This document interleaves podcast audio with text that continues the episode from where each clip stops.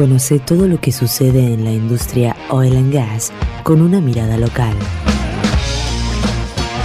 Comienza Vaca Muerta News Radio. Con Darío Irigaray. Vaca Muerta News Radio.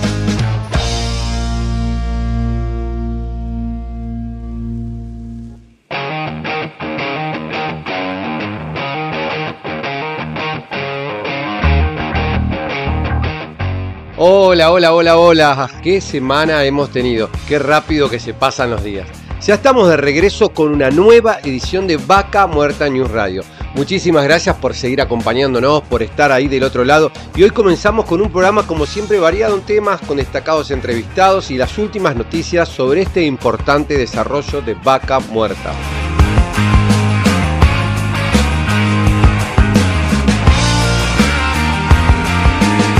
Estamos en vivo y nos pueden sintonizar acá en la ciudad de Neuquén por Radio Continental en el 88.3 MHz, en Radio 10 en el 98.5 MHz y en Radio del Plata en el 100.9.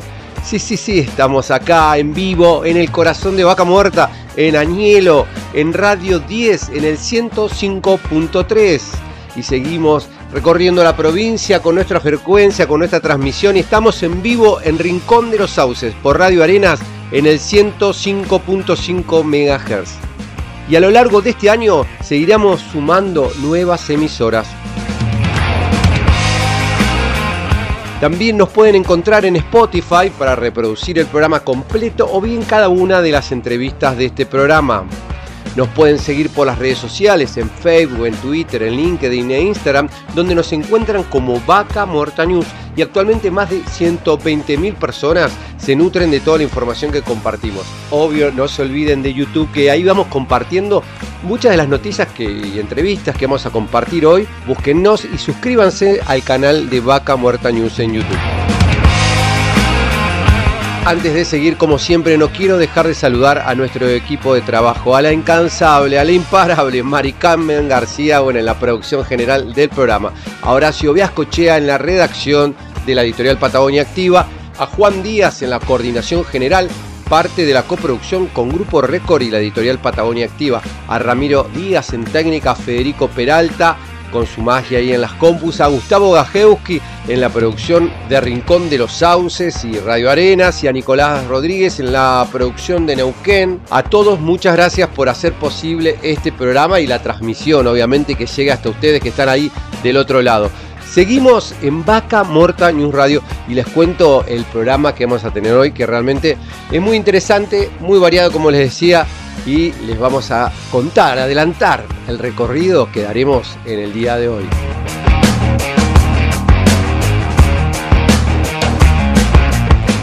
Y ahora les voy a contar un poco todo el recorrido que daremos hoy en Vaca Muerta News.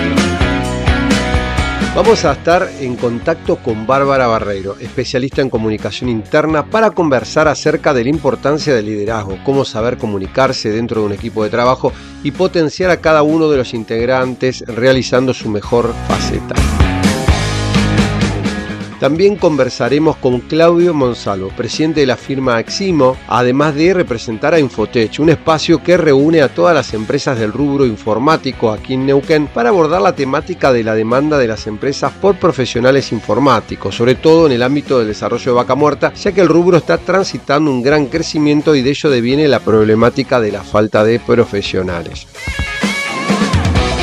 Posteriormente vamos a estar entrevistando a Fernando Huilcaleo, presidente de la Comisión de Fomento de Sausal Bonito, para comenzar a hablar sobre el tema que tanto aqueja a gran parte de la población neuquina, que son los sismos productos de la actividad del fracking supuestamente, sí, porque hasta ahora nadie con certeza nos dice es el fracking, pero sí hay muchos indicios de que esto sea así y también de lo que son los este, pozos sumideros, ¿no? Bueno, en esto no hay información clara, pero sí hay información a nivel internacional de otros lugares del mundo y que acá todavía no hay nadie que salga a hablar concretamente o que avance en los estudios, ¿sí? Se están hablando de sismógrafos, distintas cuestiones, pero en este caso Fernando Huircaleo nos cuenta un poco todas las necesidades que tienen como comunidad y también toda esta problemática que viven con sismos donde recientemente tuvieron un sismo de 4,5 en la escala de Richter. Así que un tema que vamos a estar tocando.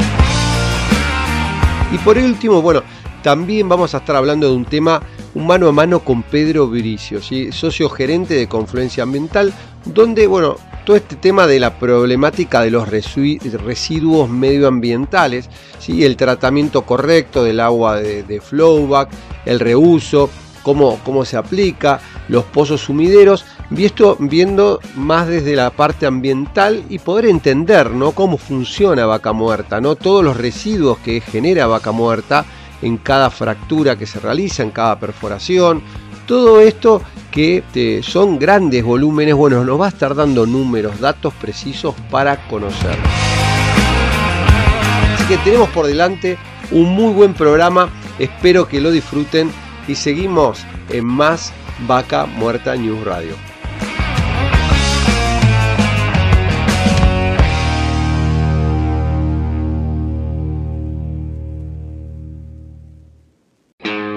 Seguimos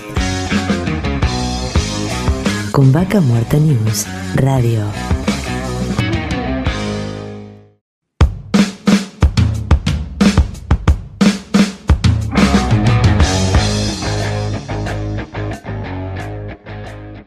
Auspician Vaca Muerta News Radio. Pan American Energy, ExxonMobil Argentina, Petrol, Shell Argentina, Colegio de Ingenieros del Neuquén, Asperue y Asociados, Sindicato de Petróleo y Gas Privado de Neuquén, Río Negro y La Pampa, Río Neuquén Distrito Industrial.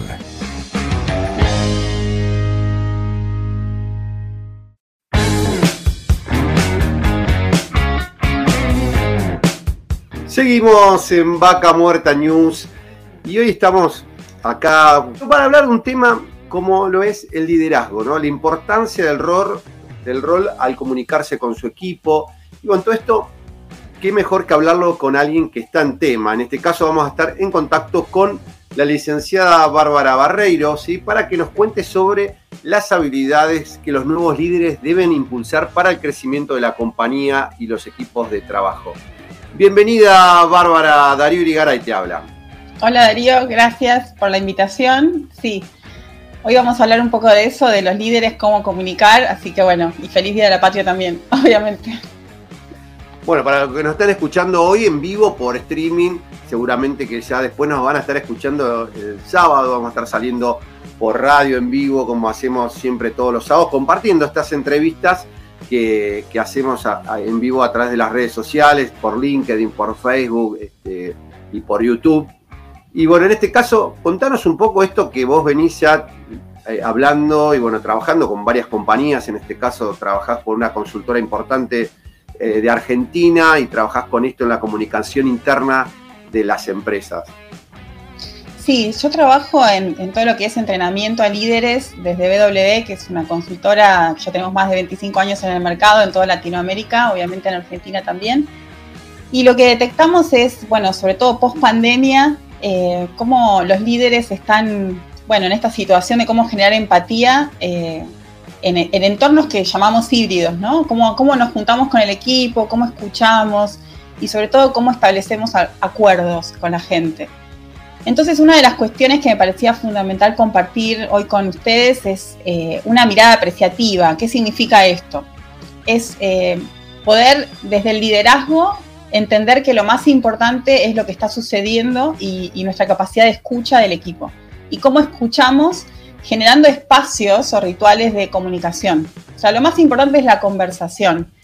Entonces, hoy lo que vemos es que observamos mucho que la gente, digamos, estamos todos queriendo ser productivos, muy productivos, y entonces evitamos conversaciones o no las tenemos, o consideramos que a través de la tecnología o te puedo enviar un, los objetivos de lo que tenés que hacer, pero no me siento a conversar con vos. Y por no tener esa conversación, después tenemos un montón de otras mini conversaciones que nos hacen perder tiempo, ¿no? Entonces, una de las cuestiones es eh, generar rituales de comunicación con el equipo, no importa el tiempo, pero lo importante es que se mantenga con una frecuencia. Eso era un poco... Por ejemplo, una vez por semana hay que juntarse y decir, bueno, media hora vamos a charlar ponernos de acuerdo. Eh, puede ser una vez por semana. En general, en las empresas con las que trabajamos tienen cierta metodología de trabajo y se juntan, se reúnen, tanto en, una plataforma colaborativa como en, lo presencial. Pero a veces es una comunicación muy cosmética, ¿no? Es como esto, es unidireccional, donde el líder dice hay que hacer esto y la gente, o sea, el equipo dice, ok, sí o no. La idea es que tengas ese ritual, pero que tengas un espacio por lo menos de media hora de conversación donde escuches al equipo. O sea, ¿cómo? Entonces ahí aparece un tema que es, bueno, ¿qué dicen los líderes? Bueno, se entendió y nadie dice nada, ¿no? Como que, o está la gente con el celular así, no, ok, ok, listo. Y ahí hay que buscar estratégicamente como líder poder este, motivar al equipo, eh, realmente que no sea una pregunta que sabes que estás esperando que te digan que no pasa nada, sino una pregunta que invite a la conversación. Eh, entonces, una de las cuestiones tiene que ver con esto. Bueno, ¿ustedes qué piensan con respecto a esto? ¿Qué, podemos cambiar de esto? Eh, quisieran este, aportar algo, digamos, qué, y bueno, y hacer hablar a todo, a todo el equipo. Pero para eso, como líderes, tenemos que tener el tiempo, no pensar que eso es una pérdida de tiempo. Como para adelantarnos algo en esto, estas herramientas que vos das, que eh, por ahí alguien nos está escuchando, que dirige un equipo, ¿qué, herramienta le podrías dar? Decís, bueno, hay que por lo menos empezar con esto. Bueno, primero eh, hay algo que es muy personal, que tiene que ver con la vulnerabilidad. O sea, yo como, como líder tengo que sentir que si hay algo que yo no sé, que esto nos pasa con las generaciones eh, más jóvenes, incluso nos pasa como padres con nuestros hijos que saben hacer cosas que nosotros no, y no sentirnos mal por eso, no sentirnos vulnerables.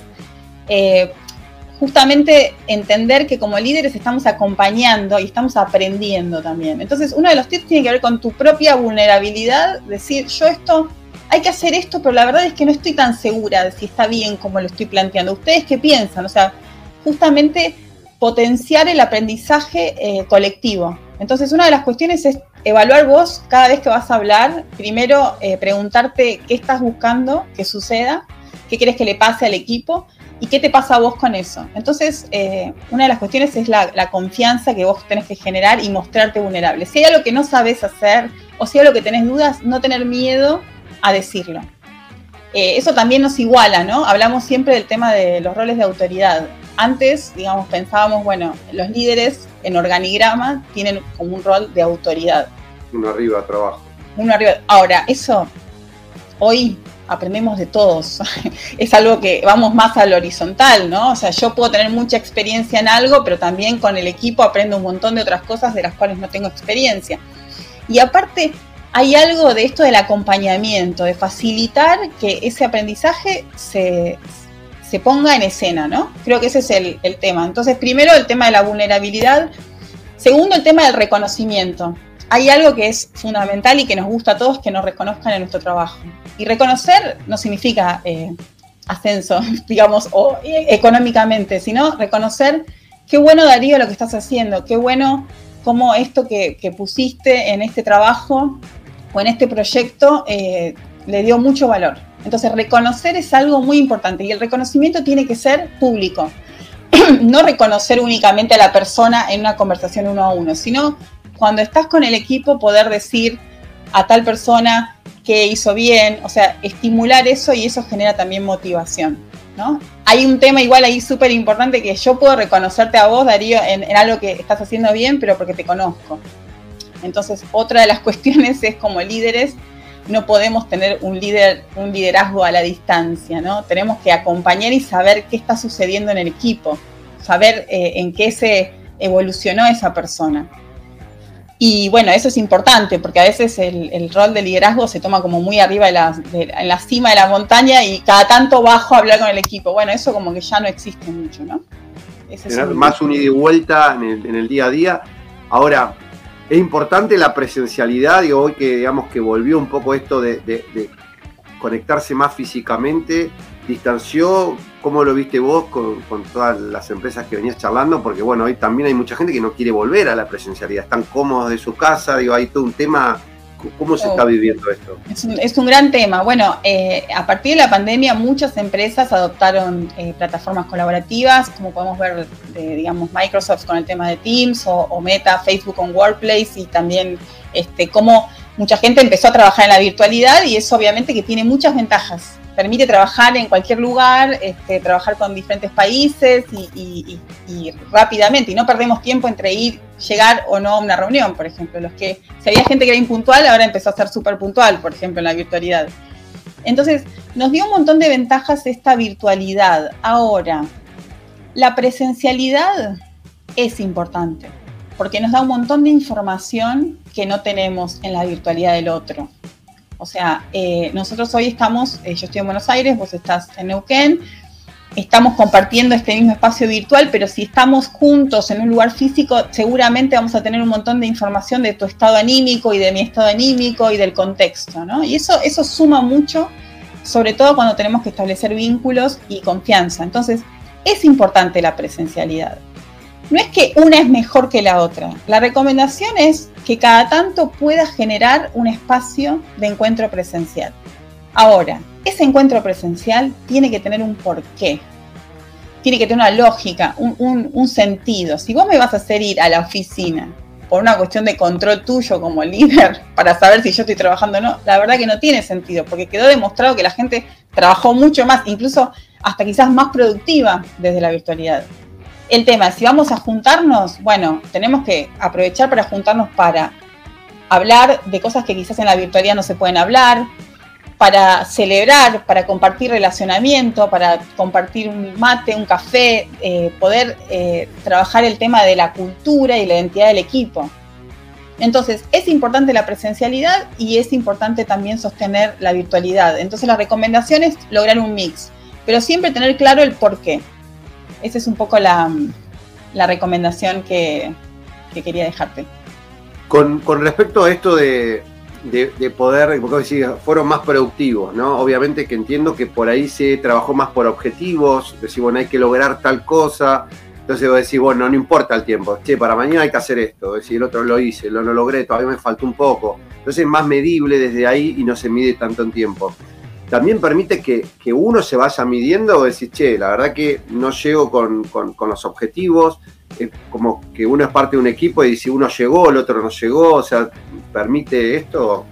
Sí, e, e, está bueno lo que planteás porque creo que fue todo para, para todos, fue un proceso de aprendizaje eh, el tema de la pandemia a todo nivel, ¿no? Obviamente que, aparte de lo emocional, del tema de la salud, a la hora de trabajar nos, eh, tomamos conciencia del tiempo que nos lleva a hacer cada cosa, como también tomamos conciencia del tiempo que nos lleva a estar con nuestra familia, ¿no? El hecho de haber estado todos encerrados, quizás estar compartiendo con los hijos, tiempo con los hijos, con la, pareja, con este, el trabajo, nos hizo como tomar conciencia de eso. Y, algo que, está bueno pensar es en esto de, ser productivo. ¿Qué significa ser productivos? ¿Significa hacer más rápido las cosas? ¿Significa... Eh, hacerlas eh, a conciencia o cumplir plazos que quizás no están bien medidos, ¿no? Entonces hablamos también un poco de la agilidad y la agilidad no significa solamente eh, hacer las cosas rápido, sino eh, probar, ir probando cómo vamos haciendo las cosas, ver si funcionan e ir avanzando, ¿no? Y, y probando tener conversaciones que nos permitan tener un feedback de lo que estamos haciendo. Y, creo que ahí hay una cuestión de, repensar los procesos en los que trabajamos. Por eso creo que el aprendizaje en estos dos años post pandemia es pensar si todo lo que estábamos haciendo antes estaba bien medido, ¿no? Como repensar el tiempo, la gestión del tiempo. Eh, productivo no significa que, que tiene que ser rápido. ¿Cuánto me lleva hacer esto? Antes me llevaba 10 horas, ahora me lleva 6. Bueno, está bien, estamos ganando tiempo, ahora, ¿qué, tuve que modificar? ¿no? Entonces creo que ahí hay todo un aprendizaje, que obviamente en las empresas lo que sucede ahora es que ese aprendizaje está, pero hay algo que quizás falta, que es capitalizar ese aprendizaje. Entonces, otra de las cuestiones que trabajamos mucho es armar una, guía de buenas prácticas, o sea, ¿Cómo, ¿Qué aprendimos en la pandemia? ¿Qué aprendimos? ¿Cómo aprendimos a, trabajar diferente? Bueno, ¿qué hacemos? Los líderes, sobre todo, a veces lo que nosotros vemos mucho, hablamos de comunidad de líderes. Porque el líder a veces está solo o sola con el equipo y a veces entre los líderes no hablan. hay un montón de cosas que se aprendieron, entonces a veces lo que nosotros generamos es un espacio que es una comunidad de líderes donde cada líder conversan entre sí, eh, facilitamos esa conversación para decir, ok, eh, ¿a vos qué te sirvió? A mí me sirvió hablarlo así, a mí me, sirvió hablarlo así, ok, listo, pasamos en limpio y eso queda como buena práctica para la organización, ¿no? Entonces eso es como algo que también hay que capitalizar y hablar de lo que aprendimos. La verdad que está excelente y creo que, una de las cosas que aprendimos es, a valorar todo esto que vivimos, que decir, no pasó en vano, es decir, está bien, vivimos una pandemia, un tema de salud, todo, pero digamos, hay cosas que no hubieran pasado si no hubiera pasado la pandemia ¿no? que vivimos, que es esto de, vernos obligados. Hoy mismo estamos haciendo esta entrevista y quizás hace dos, tres años atrás no era tan fácil convencer a la gente de decir, che, hagamos un vivo, salgamos por acá, o sea, era como que era medio impensado, ¿no? Y cambió las formas. Y yo creo que en esto de, de poner objetivos y empezar a medirnos, que por ahí las empresas más grandes lo hacían, pero yo creo que las empresas más chicas con esto de que siempre están sobredimensionados las ocupaciones del personal, porque no tienen por ahí todo el personal que deberían tener y hacen mucho con poco, quizás el ordenarse, ¿no? Permite esto de, poder medir, ¿no? De decir, che, bueno, hagamos esto, pongamos objetivos, midámoslo y vamos viendo cómo podemos progresar, ¿no? Yo creo que todo ha cambiado. Sí, y me parece que algo súper importante, que es esto que decía al principio yo de de la mirada apreciativa, es también poner en valor aquello que, hacemos bien. O sea, eh, nosotros tenemos como ya desde la educación siempre el foco en el error. O sea, lo que hacemos mal, ¿no? La carencia, todo lo que nos falta, ¿no? Como esta idea del alumno que no tiene luz, que, que, le faltan cosas y que hay que llenarle de contenido. Un poco en la, eh, eh, estamos seteados así de decir, ahí, ¿en qué te equivocaste? ¿En qué hicimos mal? Todo el tiempo. Y hay algo de la mirada apreciativa que es, ok, ¿qué aprendimos también y qué, qué hacemos bien? O sea, ¿qué, logramos hacer bien? Entonces, a partir de lo que hacemos bien, observar ese proceso, o sea, eso que vos decís, o sea, ¿cómo esto lo hicimos bien? Ok, ¿por qué, ¿por qué lo hicimos bien? Y porque lo definimos así, porque fuimos midiendo y resultó que salió bien el objetivo. O sea, esa observación del proceso hace que ese mismo proceso podamos tomarlo y replicarlo, intentar replicarlo en otra práctica. Porque esto es algo también súper eh, personal lo que nosotros sabemos que hacemos bien, si, observamos ese proceso, seguramente nos va a servir para hacer otras cosas bien.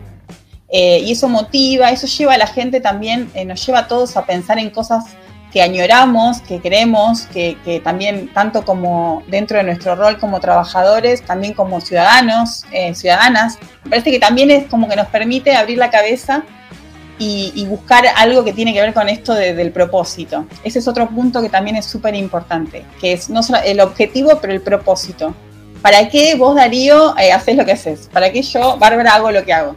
Eh, en, mi caso puedo hablar, hay una vocación, eh, me parece que, que, con mi trabajo puedo ayudar a que muchas compañías, empresas y personas puedan trabajar mejor. Nada, eso es lo que me hace que todos los días quiera trabajar. Bueno, ese propósito eh, es lo que hace que mueva a la gente, ¿no? Y a veces no es eh, un objetivo frío, nada más un número. Tiene que ver con, con algo hacia dónde vamos. Bueno, yo creo que eso en todo lo que hacemos, ¿no? De, ver el propósito y digo, no, este, vos como, como lo que contás vos de tu lugar, nosotros del nuestro también. Vemos que por ahí contando estas experiencias y que otra gente la pueda tomar y capitalizar. Eh, ahora me preguntaba, digo, como para, para finalizar, ¿no? ¿Cómo cortamos el, círculo, digamos, de esto eh, para, decir, bueno, ¿qué, puede hacer el líder como para, para, para decir, bueno, eh, generar impulsar esto más allá de que, pueda este, mañana, obviamente, contratar a un profesional que los ayude la compañía, pero por ahí empresas más chicas decir, bueno, como para finalizar, dos, tres consejos, decir, mira, estas tres cosas tienen que encarar como para empezar a mejorar? Perfecto. Bueno, en primer lugar, generar una conversación eh, con el equipo. O sea, no creer que mandando un mail o un chat o lo que sea vas a, o sea, generar un espacio de conversación, por lo menos que tenga una duración mínimo media hora o dos horas de conversación. Segundo, programar este encuentro. O sea, hay algo que, no está bueno, que es la improvisación en este sentido, ¿sí? Ser flexibles, pero ese espacio de conversación vos como líder tenés que pensarlo. Y para eso, bueno, estamos obviamente especialistas, pero también algunas recomendaciones. Buscar dividir ese espacio en tres grandes momentos. Una introducción donde todos se ponen un poco al tanto de cómo está emocionalmente cada uno. Después un desarrollo de esto, a qué objetivo tiene ese encuentro y para qué estamos haciéndolo. Y por último, un cierre que siempre tiene que ver con chequear que la gente, que todos estemos entendiendo lo mismo y un lugar, o sea, una plataforma o algún lugar donde pueda dar visibilidad a ese proyecto, para que todos estemos viendo. Entonces, esas son, eh, la recomendación primero es generar ese espacio, eh, programarlo, eh, cuidar ese espacio, y en tercer lugar te diría que siempre estés, esto es más como personal, preguntándote a vos qué, cuál es tu propósito. Digamos, creo que esto es algo que hay que seguir buscando, ¿no? Y si tu propósito no está quizás alineado a la compañía en la que estás, bueno, buscar estar lo más cerca posible de eso, ¿no? Ese sería como el tercer, el tercer punto que me parece súper valioso. Así que con esas tres recomendaciones, y si no, bueno, después podemos tener una conversación más larga. Bueno, excelente, Bárbara. La verdad que un placer escucharte y bueno, agradecido y bueno, como siempre estamos en contacto. No va a faltar ocasión que sigamos charlando estos temas tan interesantes. Gracias Darío por el espacio y bueno, espero que les, sirva a todos y a todas. Muy amable, muchas gracias. Chao, hasta luego. Y estábamos en contacto con Bárbara Barrera, licenciada, especialista en comunicación interna, que nos hablaba de estos temas tan interesantes como el liderazgo, ¿no? la importancia del rol, de cómo comunicarse, bueno, y todo lo que estuvimos charlando hoy. Seguimos en más Vaca Muerta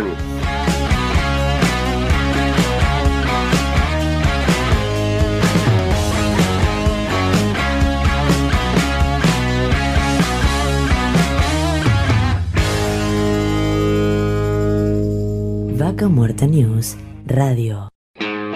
Seguimos con Vaca Muerta News Radio.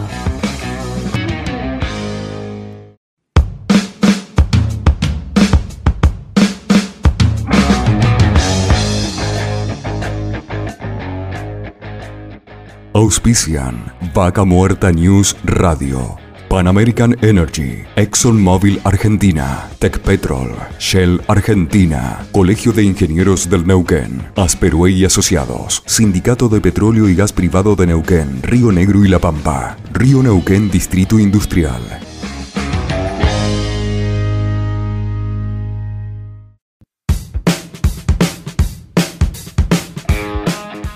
Seguimos en Vaca Muerta News. Hoy vamos a hablar de un tema que no pasa desapercibido, y hoy atraviesa prácticamente todo tipo de actividad en, la vida misma y obviamente que en vaca muerta. Y para ello vamos a estar hablando de lo que es la demanda de profesionales eh, informáticos en torno a vaca muerta. Y qué mejor que para ello hablar con alguien que sabe del tema, que está muy metido, que es el este, Claudio Monsalvo, que es presidente de Éximo, la firma Éximo, y también de eh, de, un espacio que une a todas las empresas de, informática acá en Neuquén, que es Infotech. Le damos la bienvenida a Claudio Monsalvo a Vaca Muerta News. ¿Cómo andás, Claudio? Hola, buenos días, Darío. Muchas gracias por la invitación. No, gracias a vos y bueno, queremos que nos cuentes un poco de esto, digamos, que, vos vivís, vivís cotidianamente, que es el tema de captar profesionales para la actividad y bueno, compartís con, tus colegas también en el espacio de Infotech. Absolutamente, sí. Este, nuevamente gracias, porque en realidad estos, espacios sirven como para, este, para comunicar y como para compartir este, requerimientos, necesidades que tiene un sector que está en, gran crecimiento, que por ahí diferentes responsables, tanto políticos como empresarios, lo ven en cotidiano, es el sector infotecnológico. Eh, nosotros vivimos como empresas, yo particularmente estoy a cargo de, de Eximo, una firma que mencionaste, que se dedica a lo que es desarrollo de software, como también este, me tocó en suerte presidir la Asociación de Empresas Infotecnológicas de la Patagonia, Infotech. Y en realidad es una realidad compartida este, por, mis colegas y, comunicada a diferentes actores que tienen responsabilidades. A nivel mundial es, una problemática la falta de este, profesionales especializados en, la industria informática, principalmente en todo lo que es concerniente al, desarrollo de software y sus diferentes perfiles. Eh, a nivel nacional, esa problemática también se, ve y, se ve y se acentúa, te diría más, este, como también a nivel regional como empresas de soporte a un sector de la economía regional que este, a las claras es el más importante, que es el del oil and gas. La falta de, recursos profesionales puede tener diferentes este, aristas o motivos. La realidad es que este, es, un sector sumamente demandado. Eh, la, necesidad de contar con profesionales para las empresas locales, nacionales e internacionales este, que tengan cierto expertise este, en nuevas tecnologías es de altísima demanda. ¿Por qué? Porque en realidad todo el mundo se volvió dependiente justamente de esto. Esto es sumamente lógico. Y además de eso, en particular en la región, lo que sucede es que profesionales del área de, infotecnologías este, están reconocidos a nivel mundial, algo bueno para, el país este, en cuanto a, su nivel y talento. Y además de tener este, demanda local, también lo tienen afuera del país. Obviamente siendo un punto sumamente atractivo, digamos, para el perfil profesional que nosotros contratamos como en alguna oportunidad te lo comenté, o sea, nosotros contratamos jóvenes profesionales este, en un porcentaje, ¿no? Y, los requerimientos y necesidades a satisfacer por ellos son diferentes a gente quizá de mi edad, donde se busca cierto grado de independencia este, y, y no estar limitado por fronteras. Lo que vino a ser la pandemia y la instauración del trabajo remoto ha plasmado, digamos, en concreto la posibilidad de trabajar desde el domicilio situado acá en Neuquén Capital o en cualquier ciudad de la Patagonia para una empresa que se encuentra en Estados Unidos, Canadá o cualquier país de Europa con suma facilidad. Tanto la recompensa económica como la posibilidad de la experiencia que se vive es sumamente atractiva, digamos, para los profesionales, lo que hace justamente este, hacer más este, complejo nuestra tarea de retener talento. Tema complejo por demás, cómo retener talento cuando por ahí la realidad económica de Argentina es distinta que, la realidad que se vive y lo que gana un profesional en otros lugares del mundo. ¿Cómo, haces para contrarrestar esto y poder captarlos y mantenerlos este, conformes o hacen un mix y ponen, como diríamos, los huevos en varias canastas? ¿Qué es lo que se está realizando hoy? Eh, hoy es un tema que está en boga de todas las, este, las empresas y los responsables de cada una de las empresas, sean pymes o sean grandes empresas nacionales. Básicamente por lo que mencionaba, la, la necesidad de contar con talento es altísima.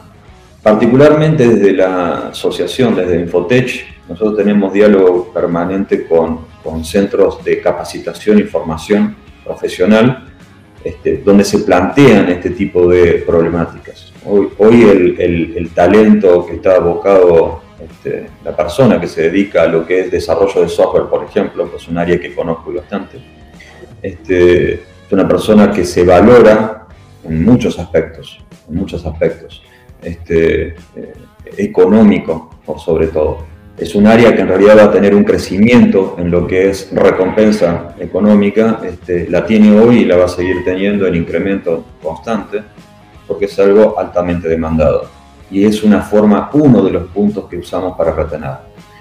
Obviamente no siempre va a ser efectivo entre propuestas del exterior por la realidad económica que vive el país, pero siendo que además los profesionales que captamos, este, sus pretensiones no son solamente económicas y vinculadas a la seguridad, por ejemplo, algo que era típico de mi generación de más 40, más 50, eh, se los puede, este, se los trabaja con apoyo profesional para brindarle otro tipo de, este, de incentivo, este, con horarios flexibles, con capacitaciones constantes y con una serie de, puntos que están dentro de su lista de requerimientos, que es diferente a la nuestra.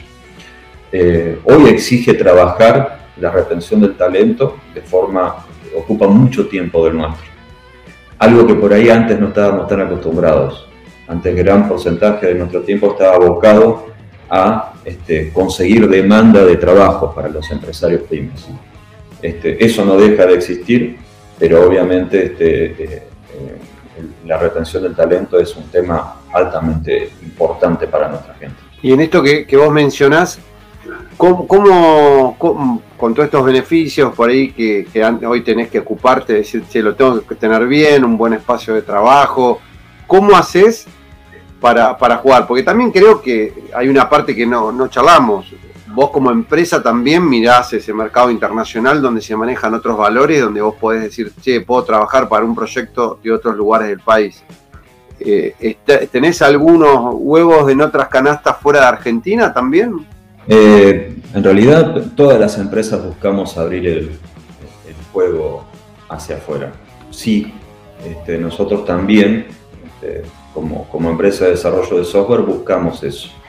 De todas formas, las expectativas hay que medirlas bien, este, porque vivimos una realidad económica que es bastante compleja. No voy a dar ninguna novedad sobre eso pero no, no, no, centrándome tanto en tecnicismos, este, mientras una brecha cambiaria este, como la que existe hoy supere cómodamente el 70% y, nuestro valor de mercado a nivel latinoamericano este, no siempre es económico. ¿De acuerdo? Por ese motivo, este, hay que, nosotros nos fijamos bien en qué mercado podemos ser competitivos. No es lo mismo vender en Latinoamérica, algo que en alguna otra época era sumamente natural para nosotros y teníamos valores, no solamente talento y buenas soluciones para brindar al mercado, sino valores altamente competitivos. Hoy no es tan así.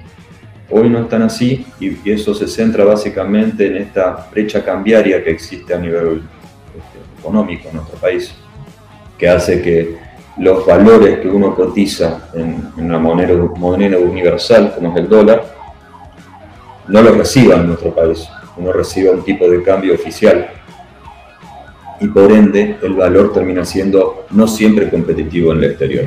Con esas problemáticas también jugamos.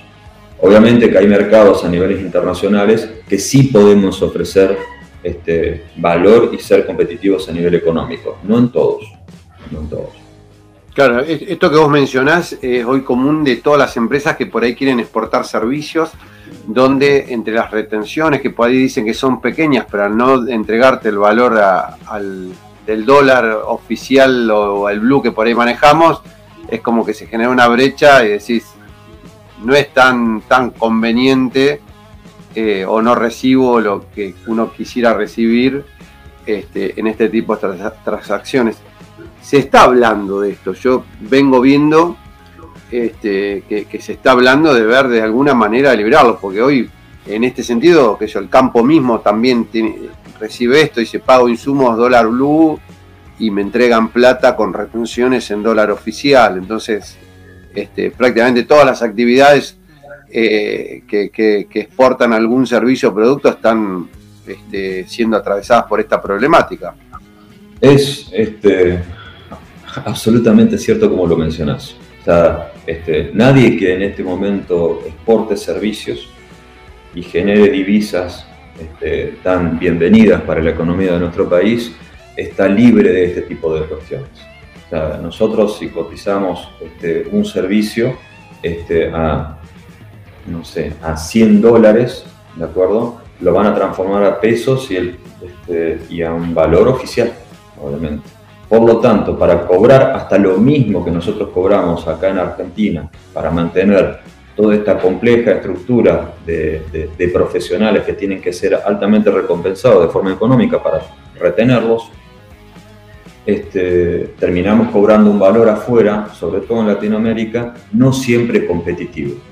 Eso es una problemática. Más allá de que nuestra industria particularmente este, ha tenido a lo largo del tiempo la posibilidad de recibir algún este, incentivo vinculado a la, por ejemplo, a la ley de economía del conocimiento, que es, que es relativamente nueva, o a la antigua ley de promoción de, la industria del software, o a nivel provincial este, donde la provincia siempre apostó, digamos, a, adherir a estas políticas nacionales que incentiven el desarrollo de empresas de, la economía del conocimiento. Este, esto de todas formas, al margen de eso, nosotros competimos con mano de obra intensiva ¿de acuerdo? Nuestro mayor costo, por llamarlo de alguna forma, es este, la retención de, profesionales calificados que hacen la diferencia y, para competir es la problemática de plantear inicio, ¿no? O sea, tienen que ser este, muy bien cuidados, ¿no? Valorados, este, mimados y un montón de cosas que en realidad es una realidad que, no podemos eludir, ¿de acuerdo? Porque es así como se trata este tipo de este, recursos tan valiosos, ¿de acuerdo? Te hago una consulta por ahí para, tener información precisa. Hoy en el caso de, cuando exportás servicios, ¿qué retenciones eh, tenemos aplicables hoy? No, no, si somos empresas de software, no, no, nos, este, no nos tocan las retenciones a nosotros. Sobre ah, todo somos adheridas a la ley de economía del conocimiento. Tema no sencillo, tema no sencillo, bastante burocrático, pero en este caso no. O sea, nuestro principal problema no son las retenciones, es el tipo de cambio. Claro, sí, sí, sí, sí, sí, que hoy te deja... Pero bueno, ahí por ahí nos están llegando algunos mensajes de, gente joven por ahí que, que, está en estos sentidos.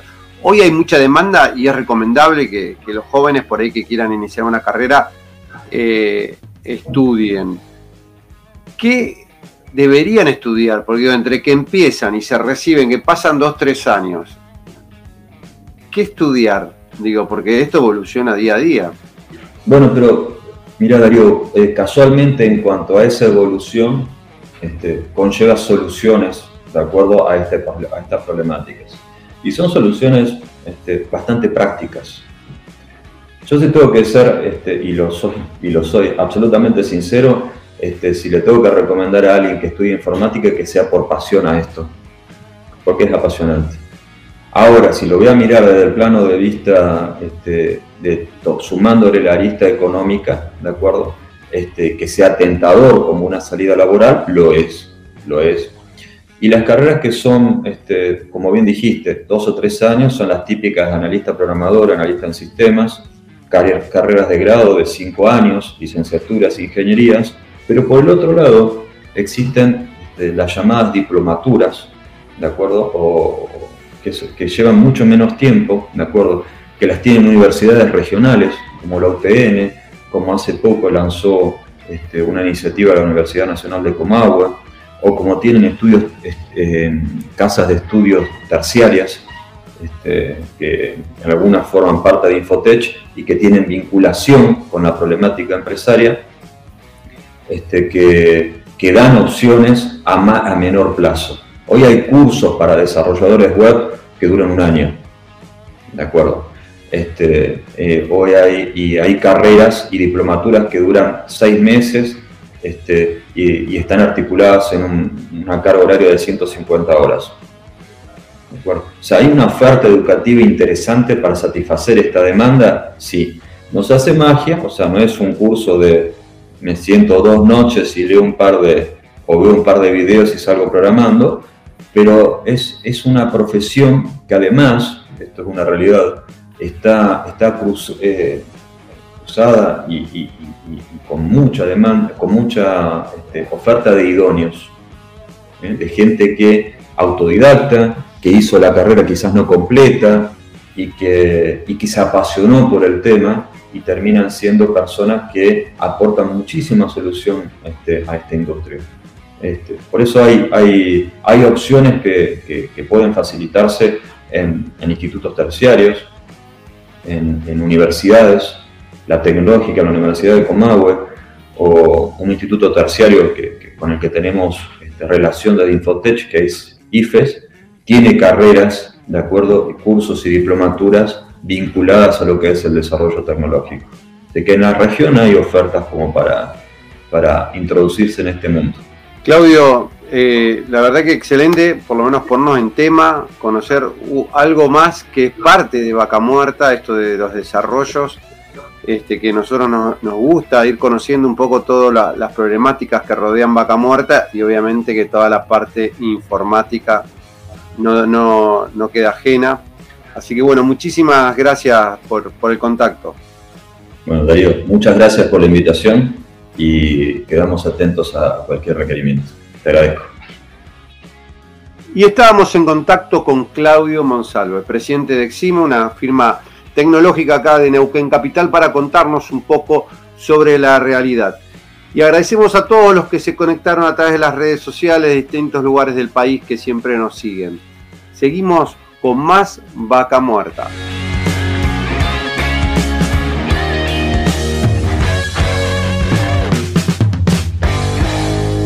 Vaca Muerta News Radio.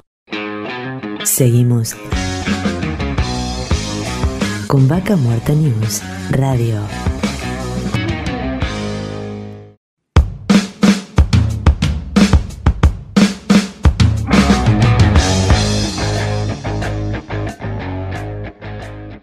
Auspician Vaca Muerta News Radio. Pan American Energy, ExxonMobil Argentina, Petrol, Shell Argentina, Colegio de Ingenieros del Neuquén, Asperue y Asociados, Sindicato de Petróleo y Gas Privado de Neuquén, Río Negro y La Pampa, Río Neuquén Distrito Industrial.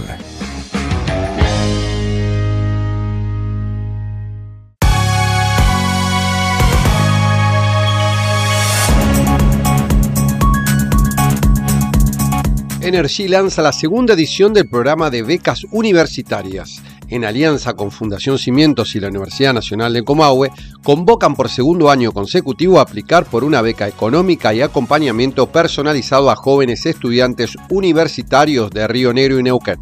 Para más detalles del programa de becas de Energy y Fundación Cimientos, pueden contactarse en el sitio web www.cimientos.org barra becas. Empresas y comercios advierten por aumentos abusivos de energía que afectan a la producción. Aseguran que la tarifa eléctrica aumentó entre un 300 y 500% en un año en la capital neuquina. En el parque industrial hay empresas que disminuyeron la cantidad de personal al suspender turnos de producción.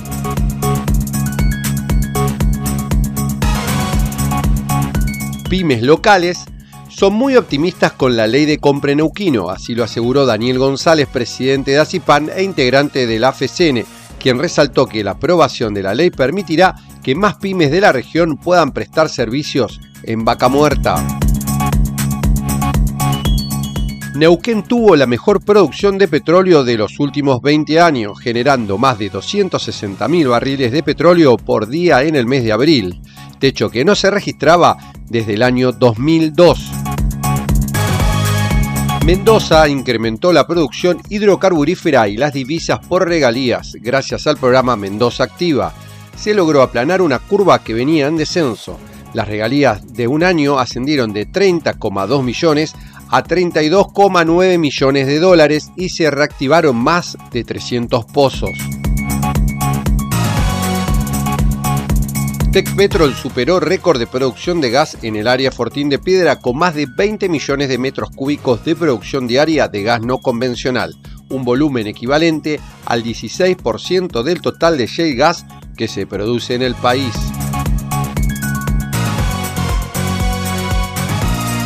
El nuevo régimen de acceso a divisas para producción incremental de hidrocarburos captó el interés de empresas.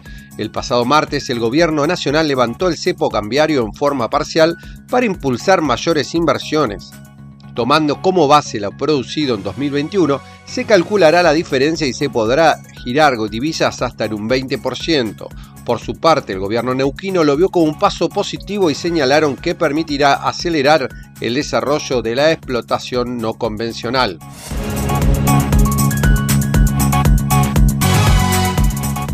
Del 10 al 12 de agosto de este año se va a desarrollar la Expo Oil and Gas Patagonia.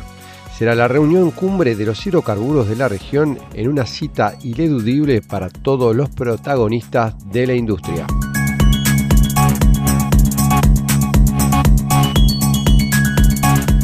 Del 23 al 24 de agosto de este año se va a desarrollar el segundo evento de la Argentina Energy Summit. Será la cumbre de petróleo, gas y energía para reabrir las rutas del networking para la industria argentina e internacional.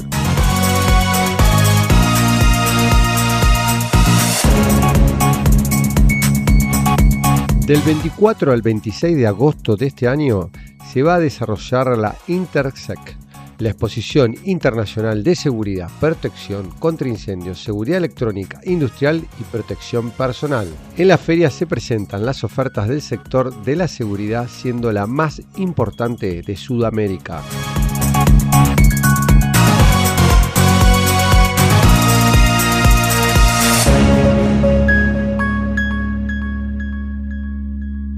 Vaca Muerta News Radio. Seguimos con Vaca Muerta News Radio.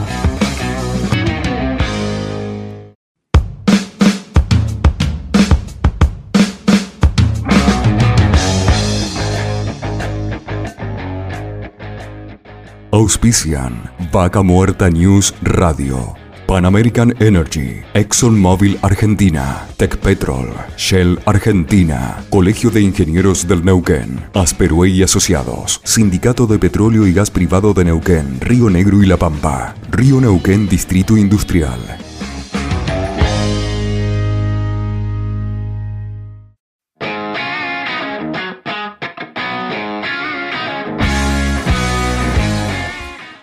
Seguimos en Vaca Muerta News y hoy para hablar de un tema que nos preocupa y entendemos que hay que ocuparse y hablar y poner en agenda, como es el tema de los sismos, ¿no?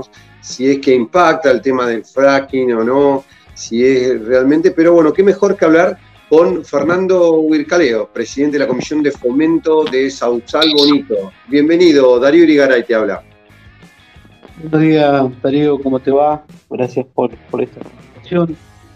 Eh, sí, la verdad es un gran tema lo que tenemos, que es con esto de los sismos, ¿no?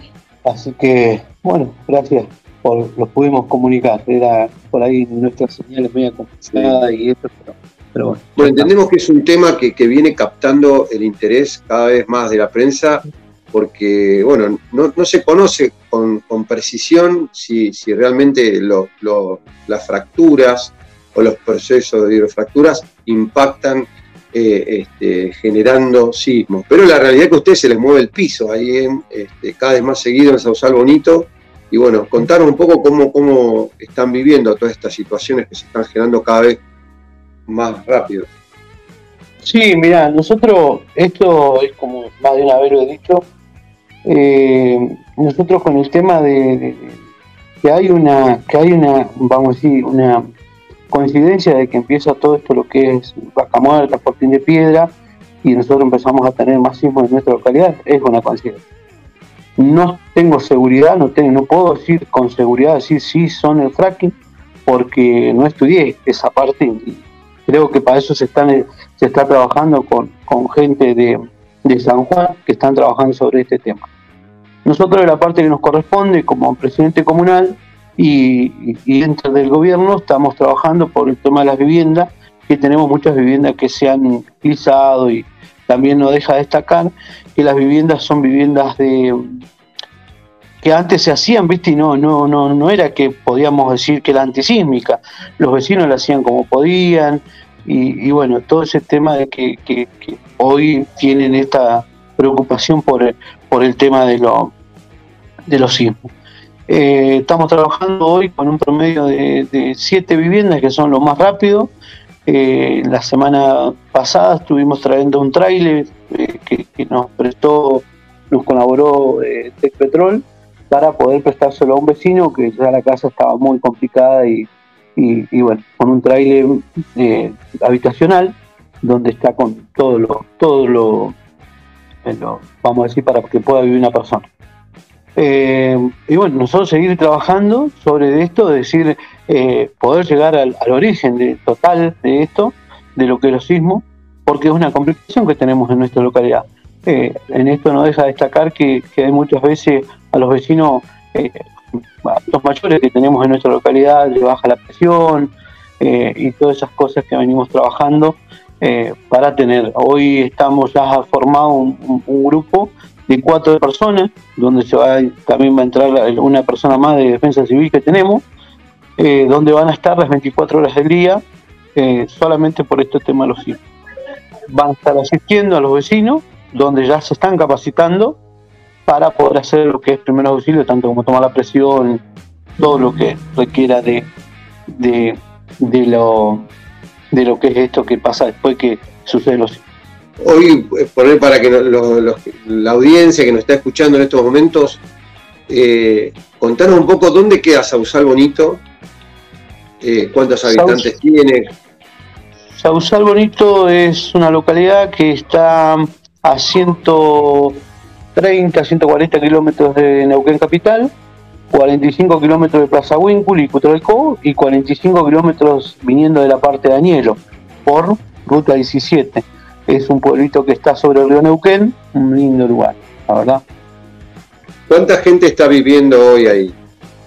Tenemos aproximado y estamos alrededor de 400 habitantes, 380 estamos. 400 habitantes. Y, siempre se está sumando más gente. Se sigue sumando más gente. Y están eh, justo dentro del área, digamos, Fortín de Piedra. Y acá donde, por ahí, yendo al tema que hoy nos atañe, el tema de, los sismos. Sea o no casualidad, ustedes saben, digamos, que las veces que ha habido sismos se estaba fracturando, eh, se fractura a las 24 horas, con lo cual cuando ocurrió un sismo el otro día a las 12 y 20 ya muchos estaban durmiendo. Eh, realmente hay una casualidad muy grande en esto. Sí, en eso es la realidad, es la verdad, es eh, nosotros no, nos damos cuenta que, están fracturando porque bueno, tiene unas torres grandes y todo eso que se ve desde Sausal, ¿no? También eh, uno creo que, está, hay un grupo de, WhatsApp que es Simología Chile, que está la mayoría de la gente del pueblo, eh, donde bueno, eh, la gente esa manda los reportes para que, y en ese grupo también parece que está, usted y, lo mandan los reportes, mandan todo eso. Yo también lo que creo que en esto está bueno, la gente esta que manda esos reportes, porque bueno, uno sabe cuánta magnitud y todo el tema. Pero yo creo que también estaría bueno que, esta gente eh, se acerque al pueblo, se acerque al pueblo y tener una reunión con ellos también, porque por lo que se ve tienen totalmente seguridad que es el fracking. Nosotros con unas personas sí que se acerquen acá y den continuidad, de decir sí es el fracking, estamos asegurados, eh, todo el pueblo va a salir a acompañar eso. ¿Por qué? Porque todos lo estamos pasando. Yo, no porque sea presidente comunal, eh, no estoy, se me está rompiendo mi casa. Mis nenes también tienen miedo, eh, porque el miedo es en el momento y después, bueno, queda eso de seguir charlando con nuestros hijos. Eh, igual también tenemos chicas psicólogos que están trabajando con nuestros hijos de escuela y también otro que tenemos en la comisión que también atiende a las personas cuando se necesita. Pero eh, estaría bueno que esta gente de Chile eh, se pueda acercar a la localidad, hacer una reunión general donde ellos eh, que confirmen totalmente que son un tema y va a salir todo el pueblo a acompañar esto es clarito porque lo estamos acompañar en una forma de decir que, a ver cómo se puede no sé trabajar de otra manera el fracking o, todo lo que sea. Después la parte que nos corresponde como presidente comunal yo eh, estoy trabajando con el tema de las viviendas, estoy trabajando con el tema de que eh, nuestra localidad pueda seguir creciendo. Hoy tenemos ya eh, el aprobamiento del polideportivo, estamos trabajando con tres miradores que van a quedar sobre el río Neuquén, el plan de vivienda, y así venimos trabajando con muchos, un plan Argentina ACE que está sobre la ruta, eh, viene trabajando con una sala de envasado, que es algo que va a ser muy fundamental para el pueblo, porque con eso la gente, los, productores, van a poder eh, salir a, vender su producto eh, que, quieran vender con el logo y el sello de ellos y de tengo una, eh, bueno, esto es el caso de, digamos, de lo que producen ahí, en, este, producen verduras, frutas, este, chivos, me dijeron que son muy buenos también. Sí, sí, son muy ricos. Sí, sí, sí, sí, sí, la verdad que sí. Yo te, quería preguntar con respecto a, puntualmente a, la relación con Tecpetro, sé que hay una buena relación, que los apoyan ahora. Sobre este tema, ¿se habla concretamente?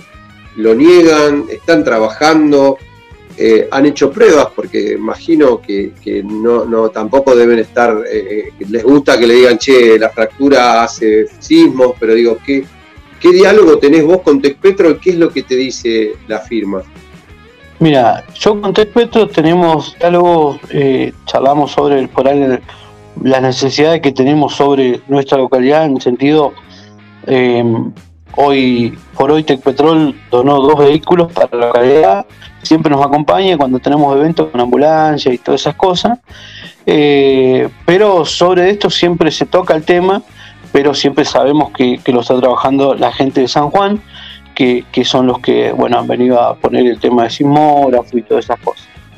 Eh, así que ellos, ellos mismos dicen que, que se está trabajando sobre el tema y que en su momento va a llegar la, eh, vamos a decir, eh, cómo es eh, la explicación, va a ser para el pueblo, ¿no? Por eso, como digo, yo siempre le digo a la gente de Tecpetro, como a, también a la gente de San Juan, a la gente de gobierno, que la explicación no, la, no solamente la necesito yo, la necesita todo el pueblo, porque es el pueblo que está pasando por esto.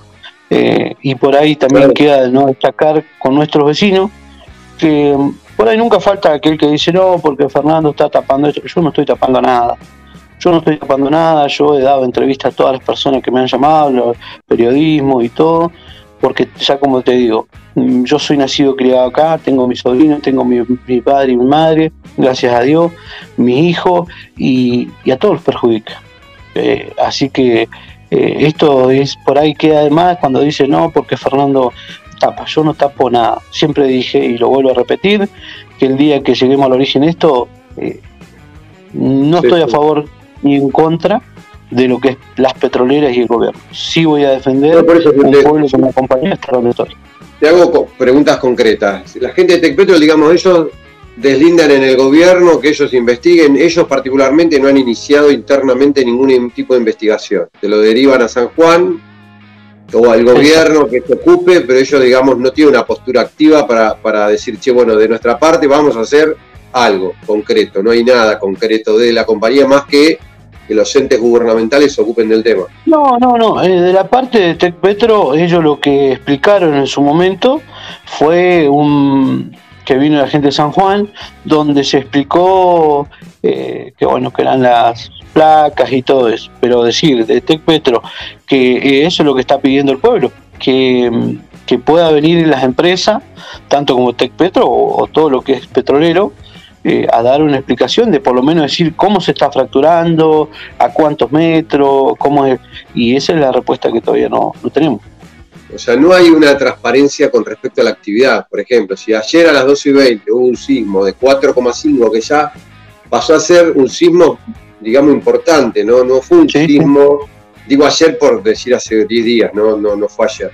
Pero digo, cuando ocurrió un sismo importante eh, desde la empresa te digan, mira, la verdad es que ayer justo estábamos fracturando, o sea, tampoco está esa información transparentada. No, no, no, no, no está. No, no, no, eso no, no. y ustedes se la piden, digamos, che, ustedes estaban fracturando o, el tema nada más es una relación a nivel social en que podemos colaborar, pero no, de esto como que tampoco se habla mucho. El tema es que cuando nosotros eh, como, eh, como presidente comunal eh, pedir información de tal manera al TECPetro, eh, tenemos que pasar por el gobierno.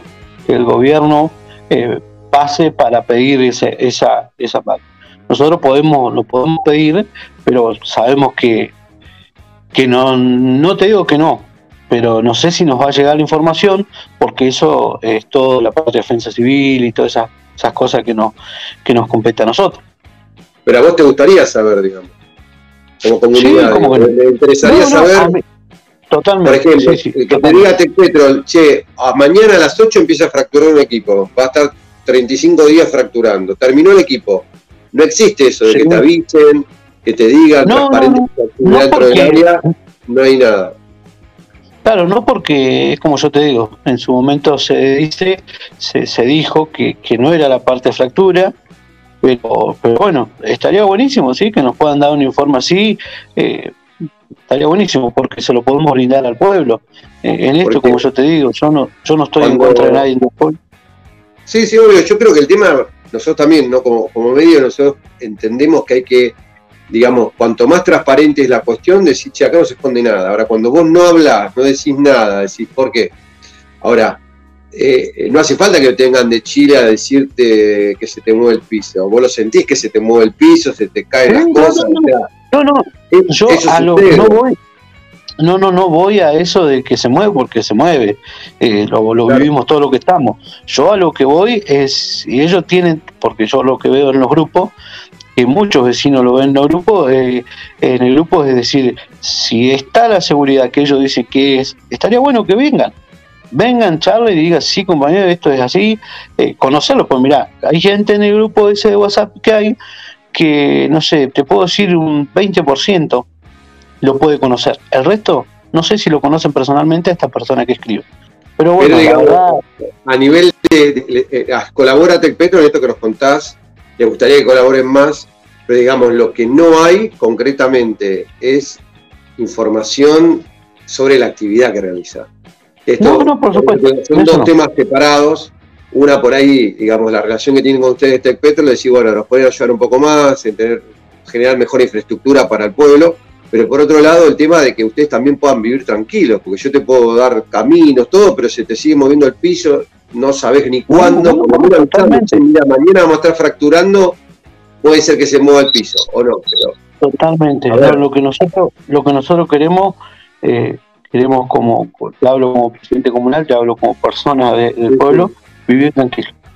Queremos que, toda la localidad viva tranquilo como, como siempre. Vivimos tranquilo y, es una localidad muy linda que, uno cuando ingresó, ingresó con mucho, con muchas ganas de poder salir adelante. Lo estamos haciendo, nos agarró una pandemia, eh, que la verdad no estábamos preparados y la pudimos superar, vamos a decir, porque teníamos, como yo te digo, 40 kilómetros tenemos a Cutralcó, 45 kilómetros tenemos, bueno, a Winfield, Añelo, y la gente tenía que abastecerse a la localidad. Pues tenemos negocios acá, pero bueno, eran, son chicos. Y no superamos los 12 casos, y gracias a Dios no tuvimos ni una pérdida de, lo que es eh, por COVID. Así que en eso, a pesar de no estar, vamos a decir que nadie estaba preparado para esto, la pudimos llevar con un comité de emergencia, con nuestra enfermera, con todo el equipo de trabajo que tengo, y, no superamos los 12 casos, ¿viste? pero fue estricto y, la gente comprendió y yo creo que en el momento se enojaron, pero hoy eh, podemos hablar firmemente que no superamos los 12 casos en nuestra localidad y todos fueron leves, ninguna pérdida de ningún vecino.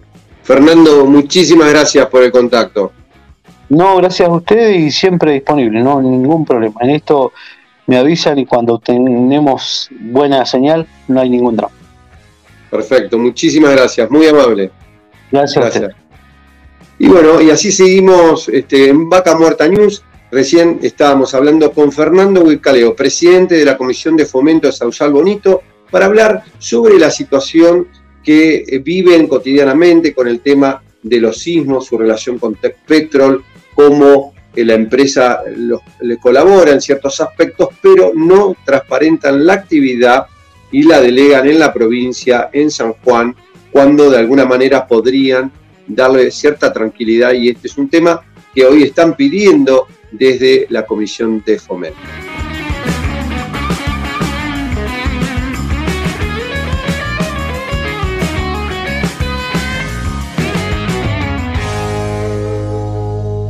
Vaca Muerta News Radio. Seguimos con Vaca Muerta News Radio.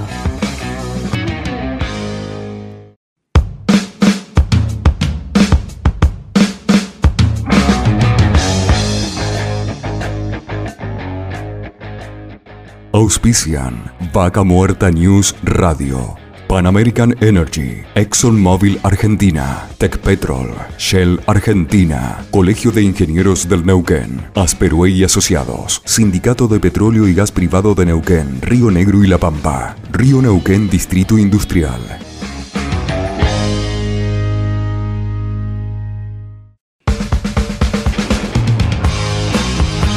Seguimos en Vaca Muerta News y hoy para hablar de un tema crucial, ¿no? que es el tema medioambiental y para eso vamos a estar hablando de lo que es este, tratamiento de agua, el flowback, los residuos. Y en este momento estamos en contacto con Pedro Bricio. eh, socio gerente de Confluencia Ambiental. Bienvenido, Sergio, eh, Pedro, Darío Irigaray te habla.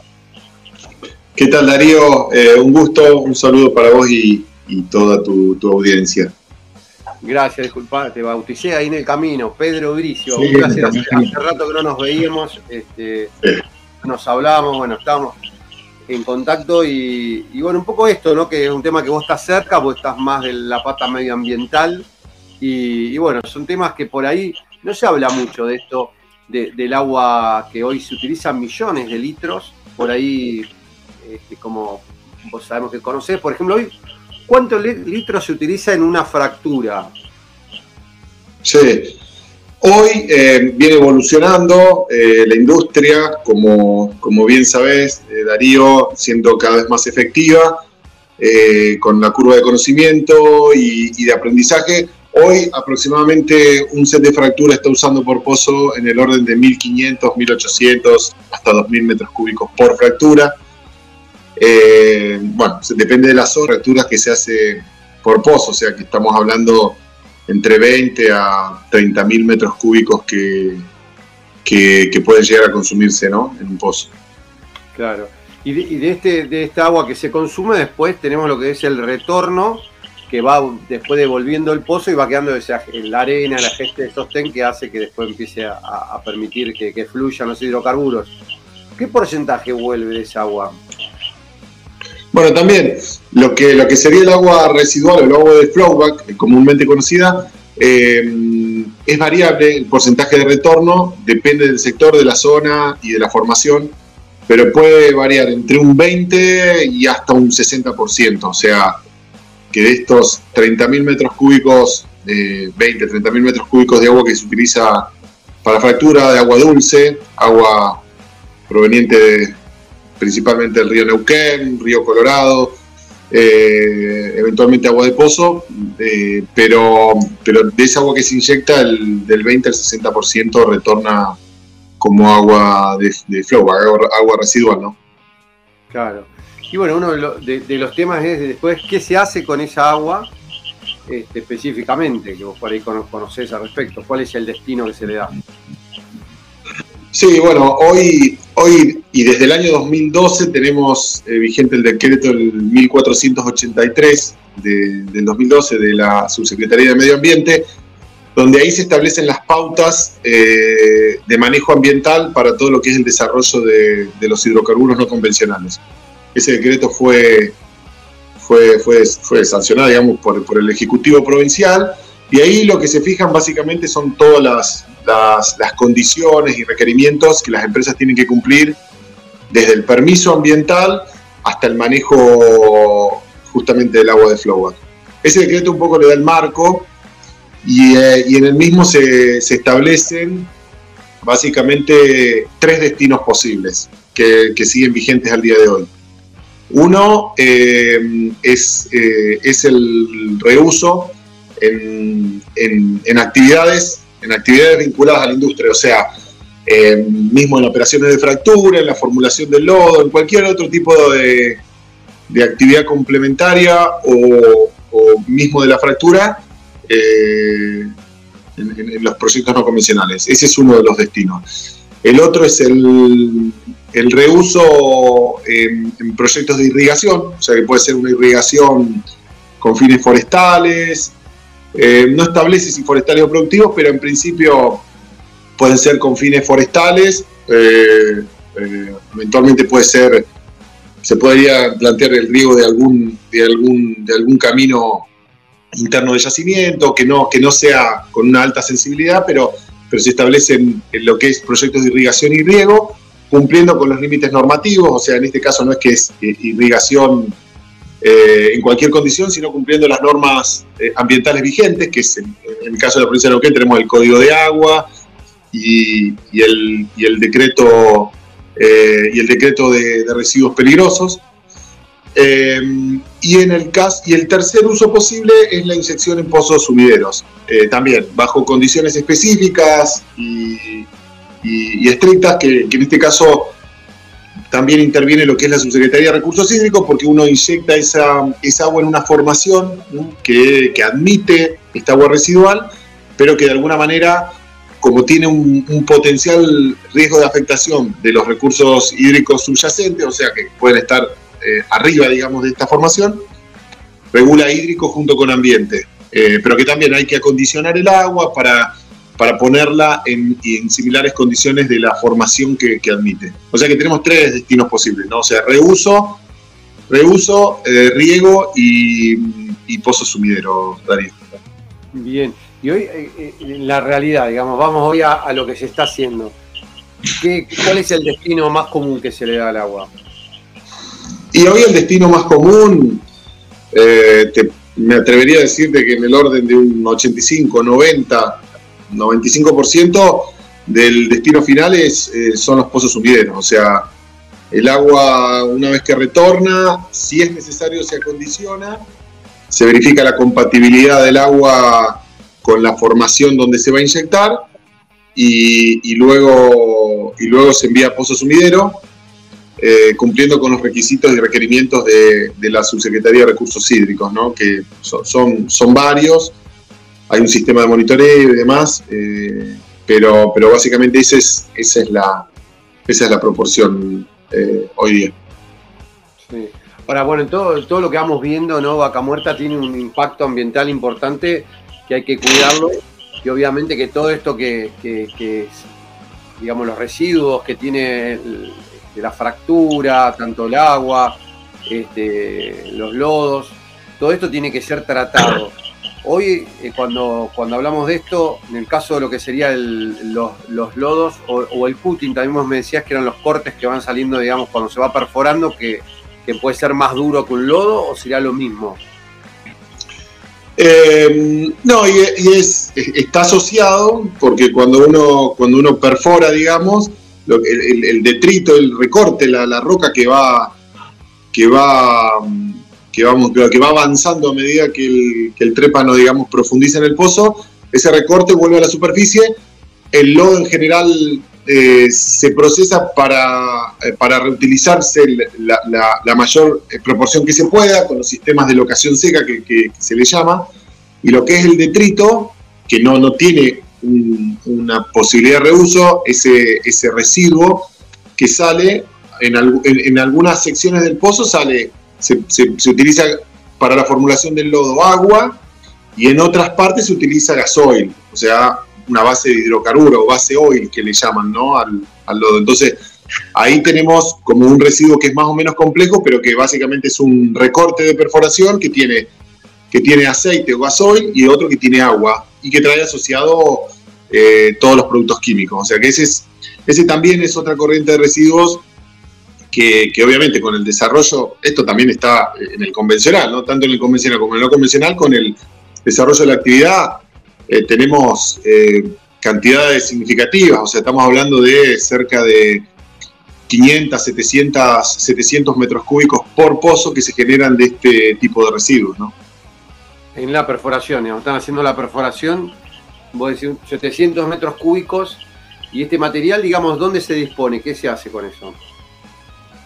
Bueno, también, o sea, ahí, tenemos la, la, normativa provincial en ese sentido es muy clara y establece, hay decretos, resoluciones que fijan los límites para ese producto, para que ese residuo deje de ser peligroso y pase a ser un, material inerte y se pueda disponer en, sitios en sitios, ¿no? En sitios eh, habilitados o, para relleno de caminos y demás. Hay múltiples opciones. Pero digo, hoy eh, casi el 100%, sí, te diría la totalidad de los recortes se están llevando a plantas de tratamiento. Es decir, las opciones que te da la ley para tratar estos residuos son tratamientos que pueden ser in situ, que in situ sería en el yacimiento, es decir, buscar soluciones técnicas que permitan resolver y tratar el residuo y quitarle la peligrosidad, porque el concepto de la ley es, vos tenés un residuo peligroso por características químicas que le atribuyen esa peligrosidad, y es decir, cambiar ese atributo lo puede hacer en el yacimiento con tecnologías, eh, con tecnologías, si se quiere, móviles, eh, montadas sobre skids, sobre estructuras que permiten dar solución, o tratamientos en planta, que, que es lo que hoy se resuelve casi, te diría, en en su totalidad, salvo algunos casos, IPF está haciendo, eh, tiene una planta interesante en, Añel y demás, eh, que, resuelven eh, los tratamientos en plantas, en plantas de tratamiento como hay establecidas en, el parque industrial de principalmente de Daniela, ¿no? Claro, hoy, hoy esto da abasto porque a veces vos hablas de esta cantidad, digamos, de, material y después decís, bueno, en algún lado lo van a, depositar. O sea, si uno lo tiene que decir, che, 700 metros cúbicos, ¿cuánto es? Es un espacio, digo, cuando uno pone, no sé, un contenedor creo que trae 4 metros, si no me equivoco, digo, son una, cantidad, digamos, está hablando... Eh, 200 contenedores. 40, 100 contenedores por 7, empezás a sacar cuenta y digo, es un espacio considerable, digo ¿Hacen tiempo a procesarlo o se va acumulando? Por ahí que uno escucha eso, dice a veces no dan abasto, se empieza a acumular. ¿Qué es lo que se, sabe de esto? Sí, sí, son ambas situaciones, Darío. Digamos, depende de, obviamente, del, nivel de actividad. Esto está directamente asociado a los equipos de torre, a los equipos de perforación.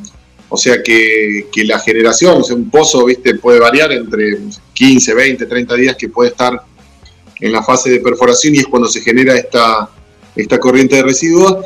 Eh, y la realidad es que las plantas están pensadas y están diseñadas para trabajar en un esquema en el cual eh, pueden cubrir y absorber picos de trabajo con, unas, con playas de, almacenamiento y stock. Eh, es decir, en parte se almacena, y la ley prevé y, contempla estas situaciones, el problema que, se, que se ha generado hace algunos años y que, cada cierto tiempo ocurre es que algunas de las plantas, por cuestiones contractuales, porque quizá toman un contrato de alguna operadora que justamente está con una campaña fuerte, queda, queda desbordada eh, y quizás lo que estaba pensado para un almacenamiento temporal pasa a ser casi un almacenamiento definitivo y pasan años a veces hasta que se logra el tratamiento de esos residuos. Entonces, en eso es muy importante la intervención de la autoridad de aplicación, controlando que el material, la capacidad que toman es acorde a la instalada. Eh, pero bueno, sí, sí, sí, es, es, innegable que esta situación que vos comentás ha pasado. Se, se está apuntando a que esto se, se, regule un poco más, pero, pero es un escenario en el cual por la propia dinámica de la actividad y a veces por, por problemas operativos de las plantas ocurre, digamos, ¿no? Claro. Ahora digo, hoy se escucha esto y uno piensa decir, che, pero Vaca Muerta no está a full, digo, ¿no? Cuando uno ve la actividad en Estados Unidos y decir la cantidad de equipos que hay, los equipos que hay acá en, en Neuquén, y decir, ¿qué pasa si mañana arranca de realmente lo que siempre uno espera, que hace ese desarrollo masivo? todo lo que hay no alcanza nada, no te alcanzan ni los pozos sumideros, ni eh, el procesamiento, digamos, hoy la capacidad instalada está todo medio como ahí al límite. Sí, eh, eh, por un lado, para la parte, desde mi percepción, para la parte de lo que es recorte de perforación, yo creo que sí, que vamos, vamos con la capacidad, con la capacidad límite.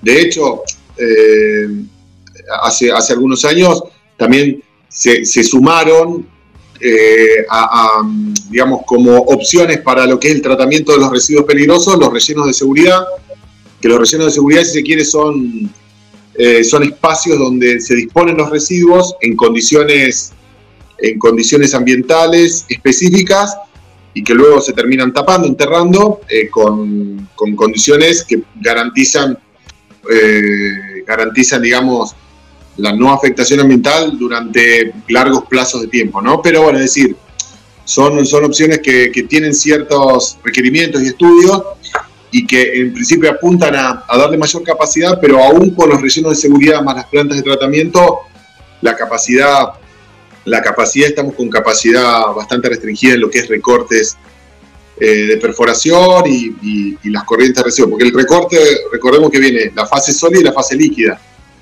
Eh, con lo cual, eh, de esos 600 tenés un 50-50, 60-40, que es sólido líquido. O sea, con lo cual la parte líquida tiene también su complejidad.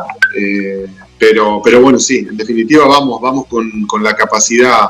Es, es un tema a, resolver a largo plazo, a mediano y largo plazo, el tema de, del tratamiento y disposición final de, esta corriente de residuos. Es así, Darío. O sea, hay opciones hoy, hay opciones, como yo te mencionaba al principio, de pretratamientos in situ, o sea, es decir, parece que no, pero el acondicionamiento del residuo in situ, eh, aun cuando uno no resuelve totalmente el problema, sí ordena mucho la gestión porque uno obtiene una fase sólida estabilizada, que cuando llega a la planta es más fácil de tratar, es más fácil de, disponer y de liberar. Entonces evita generar esos, esos acopios monumentales que luego no se tratan, cuesta muchísimos años tratar, y la fase líquida también, con un pretratamiento y, recuperación de producto. El gasoil, pensemos que por cada pozo se utilizan 200, 300 metros cúbicos de gasoil, o sea, son 5, 10, 10 camiones de gasoil, con lo cual el reuso de ese producto también es un valor para el cliente y ambientalmente es, es, es, eh, es una solución, digamos. ¿no? Como para finalizar, un tema que, que también fue controversial y bueno, se viene hablando del tema de, de, Sausal Bonito, de los sismos que viene viviendo la gente de este pueblo que está entre Añelo y Cutralcó, para el que por ahí no se ubica en la zona, está a 130, 40 kilómetros de 130 kilómetros de la capital neuquina. Y bueno, vienen registrando distintos sismos que algunos le aducen que hay una cierta este, relación con las fracturas o con la inyección de agua en pozos sumideros. ¿Qué, qué nos puedes contar al respecto?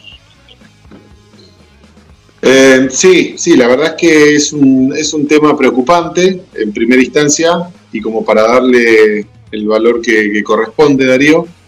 Y después que hay que, hay que estudiarlo, o sea, es un tema que hay que abordarlo técnica y científicamente, o sea, yo creo que acá tienen que intervenir los organismos, o sea, que de hecho están participando, pero me parece que se está trabajando en el camino correcto, pero bueno, se tiene que hacer de manera acelerada porque la gente está, teniendo, está, padeciendo situaciones que, en principio hay que descartar eh, o, determinar cuál es, cuál es la causa, digamos, ¿no? Eh, yo creo que tenemos los, los mecanismos y las herramientas necesarias para hacerlo.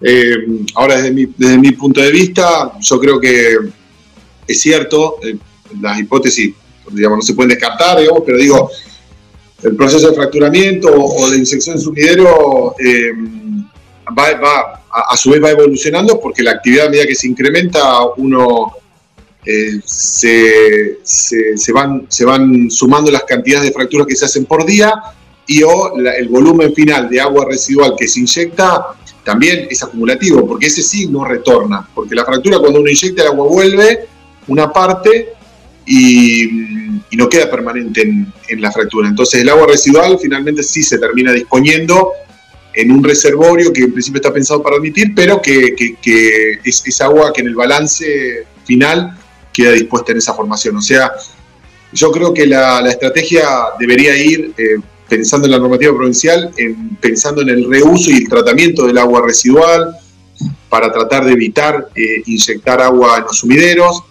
Y bueno, y respecto a las fracturas, yo creo que hay que avanzar con los estudios con, con el IMPRES, con el INGEIS, con la Universidad del Comahue y con los organismos que, le dé participación el gobierno como para, para ir monitoreando ir monitoreando la, actividad, digamos, y la, y la, posible correlación, Darío. Bueno, vos, has estado en Estados Unidos varias veces, sabes que en este, en este sentido se ha avanzado. Contanos un poco, que, por ahí nos contabas fuera de aire, esto, de qué, se hacía, bueno, que hay relaciones inclusive con, el tema de ferroviario, me decías. Este, contanos un poco al, respecto. Sí, bueno, en, el estado de Texas el esquema de, de manejo del agua de Flowac es muy parecido al que se hace acá, o sea, en mayor medida el agua se dispone finalmente en pozos sumideros, eh, se rehúsa un porcentaje porque hay, hay, mayor escasez de agua, de agua dulce. Eh, pero bueno, en ese sentido también hay, hay, algunas localidades donde, donde, se han registrado sismos y la, vinculación que, lo han, que le han asociado principalmente ha tenido que ver con, con los pozos sumideros y en el año 2021, el año pasado, emitieron un dictamen la Comisión Nacional de Ferrocarriles con otros organismos donde controlan y restringen eh, la, inyección en sumideros a un determinado caudal, en algunos casos eran 10.000 barriles por día, para, para, para empezar a, regular y a restringir un poco la inyección final y, buscar soluciones eh, de disposición en superficie, es decir, el agua de Flowa finalmente es agua que, que tiene componentes peligrosos, pero que, que, con las tecnologías adecuadas se puede, se, puede, se puede transformar en un agua que puede tener una, una utilidad en superficie, o sea, para riego, para hay, hay, muchos usos que se le puede dar. De hecho, eliminándose la peligrosidad se puede, se puede utilizar para, para, múltiples, para múltiples usos. ¿no? Excelente. Pedro, se nos pasó rapidísimo el tiempo, más que agradecido por el contacto, creo que nos has clarificado un montón todos estos temas que por ahí no se hablan mucho, hay que ponerlos en la agenda para que cada vez sea, este, que nos pongamos todos de acuerdo para que Vaca Muerta sea más sustentable, más transparente, que conozcamos con profundidad qué es lo que se está haciendo, cómo se está haciendo, así que más que agradecido. Bien, bien, bueno, gracias a vos Darío, y, y así como venimos trabajando en la curva de aprendizaje, que en algunos casos dicen que venimos hasta adelante de Estados Unidos. Yo creo que en este sentido también tenemos que tratar de hacer punta, tenemos excelentes estructuras técnicas, así que en la parte mental creo que también podemos ser superadores. Así que gracias a vos también, Darío, por darle el espacio, el espacio a esta temática. Bueno, muchísimas gracias. Y estábamos en contacto con Pedro Bricio, socio gerente de Confluencia Ambiental, especialista muy involucrado con el tema medioambiental, que nos contaba, ¿no? Todo esto que se que se, vive cotidianamente ¿no? en lo que es todo el tema de la fractura y el desarrollo de los no convencionales. Seguimos con más Vaca Muerta News.